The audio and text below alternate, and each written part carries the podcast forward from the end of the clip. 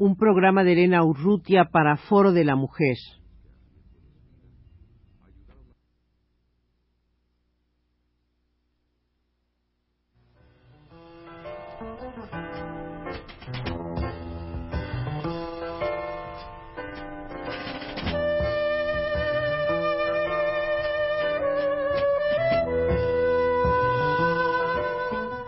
Foro de la Mujer.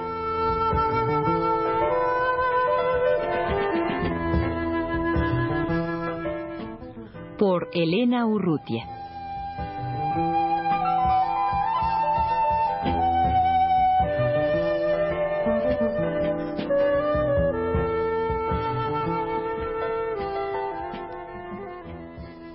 Leonora Carrington y sus muñecas. Ahora soy una mujer vieja, dice Leonora Carrington, en esa edad a la que todas y todos quisiéramos llegar, como ella lo ha logrado, en dominio absoluto de sus facultades, sentada en la cima de una larga y acumulada experiencia asimilada con lucidez, ejerciendo magistralmente un oficio en el que se ha empeñado la vida entera, y con un reconocimiento generalizado, tal vez desde aquella First International Surrealist Exhibition celebrada en 1936, cuyas muestras se conservan en las Burlington Galleries de Londres. ¿Hay alguna correspondencia entre la racionalización que el artista hace de su circunstancia y su obra misma? Miedo y vergüenza parecería que son los sentimientos dominantes que Leonora Carrington encuentra entre las personas de edad y que las hace decir Nadie me va a querer porque ya estoy vieja y cómo vivir sin cariño. Miedo y vergüenza porque la mente vieja cambia. Dice Leonora Carrington, la memoria no falla. Repetimos las cosas, las mismas cosas a las mismas personas. La vida es más difícil porque es difícil recordar tareas de la vida cotidiana. Pero añade, quizá nuestra mente mira más para adentro.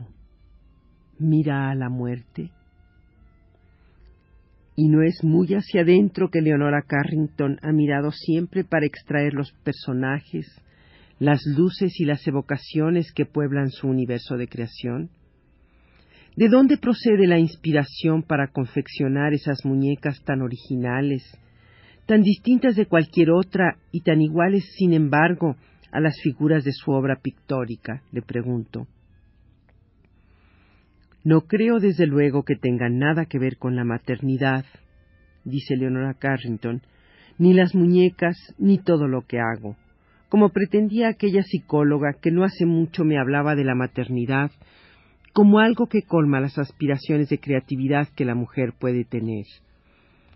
Mi época más creativa, en la que preparé una exposición en Nueva York, hace cerca de cuarenta años, es aquella en que Gaby, su hijo mayor, tenía un año y estaba ya embarazada de Pablo. Cuando se hizo la exposición, yo estaba aquí en el hospital para su nacimiento. Mi única distracción era que Gaby no se cayera y pegara en la cabeza. Y es que eso sí te quita la posibilidad de trabajar. La angustia, la preocupación, el miedo de que los hijos se enfermen, de que algo les pase. Mi necesidad o mi deseo de hacer muñecas viene como de un lugar muy arcaico. Mira, me dice, yo no sé bordar y como tenía ganas de hacer un personaje bordado, me puse a inventar, a ver cómo salía y empecé a hacer una puntada que años después descubriría en un libro y que es justamente la cruel point, puntada o punto de de ovillo. Imagínate, una puntada que hacían hace siglos los escandinavos o los celtas. Qué extraño de la época en que los normandos invadieron Inglaterra.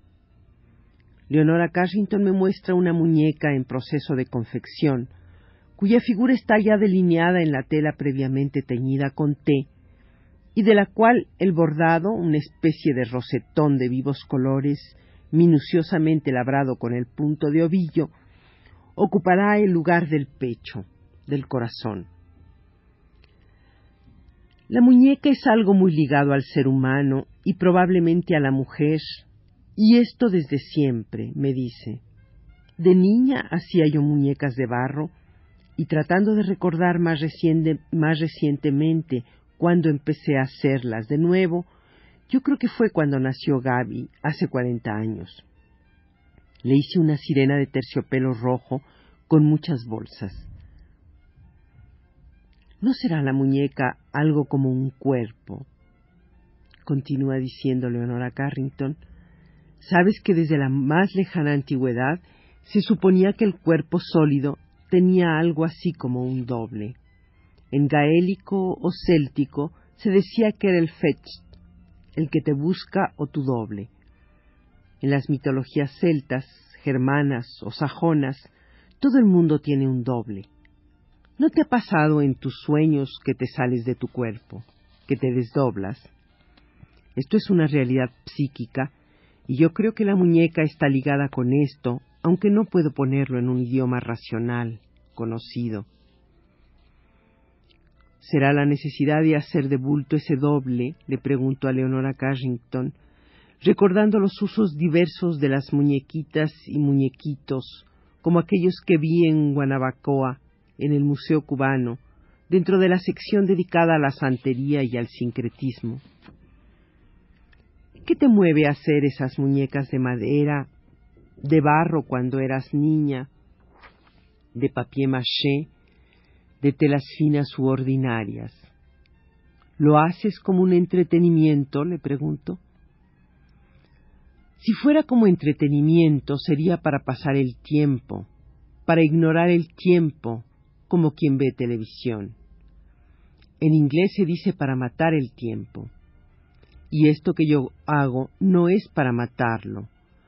La hechura de la muñeca se integra al tiempo, se integra de una manera que no te puedo explicar.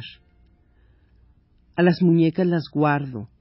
Pienso que quizá un día las vaya a acabar porque nunca están terminadas. Me he preguntado muchas veces por qué las hago y sé que no necesitan justificación. Yo me respondo y digo que esto se llama continuity, continuidad, continuación, unión, enlace.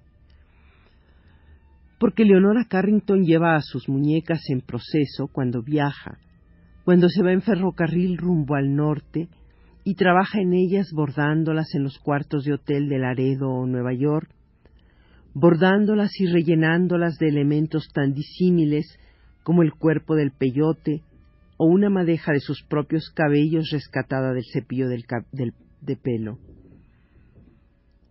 Me gusta su idea de continuidad algo así como perdurar, ser ella misma en un trabajo que está haciendo y que le permite atravesar el tiempo y el espacio.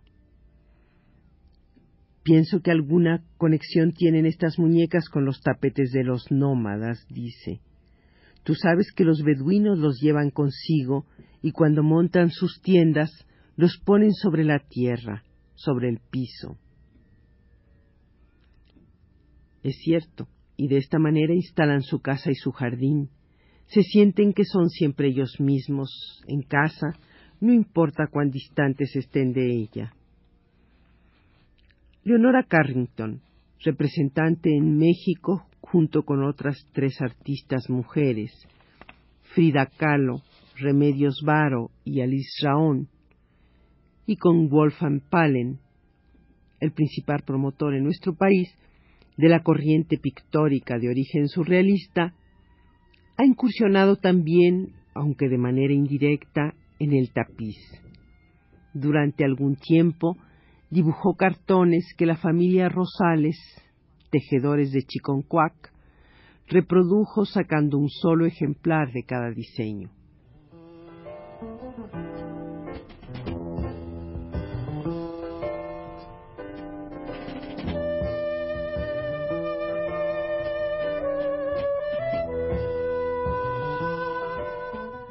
Foro de la Mujer.